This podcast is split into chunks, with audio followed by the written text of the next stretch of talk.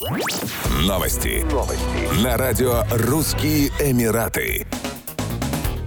Полиция Дубая запустила несколько новых проектов в области безопасности, направленных на борьбу с преступлениями, включая кражи и нападения в жилых и торговых районах. В проектах используются передовые технологии и искусственный интеллект, что позволяет оптимизировать работу, сэкономить время и ресурсы и повысить общий уровень безопасности в Эмирате. Ранее жилые кварталы, строительные площадки, компании по переводу денег и Dubai's Gold Souk были признаны наиболее уязвимыми точками для совершения преступлений. В результате реализации новых проектов полиция усилила меры безопасности в Dubai's Gold Souk, включая использование прочных стеклянных панелей, непробиваемых замков и железных дверей. Такие же замки стали обязательными и в другом проекте, касающемся складов, что привело к нулевому показателю зарегистрированных преступлений. Один из проектов для жилых комплексов, запущенный в прошлом году, обязал застройщиков устанавливать камеры видеонаблюдения, связанные с диспетчерскими пунктами полиции и патрулировать территорию. Кроме того, застройщики обязаны обеспечить достаточное освещение и подготовленный персонал службы безопасности.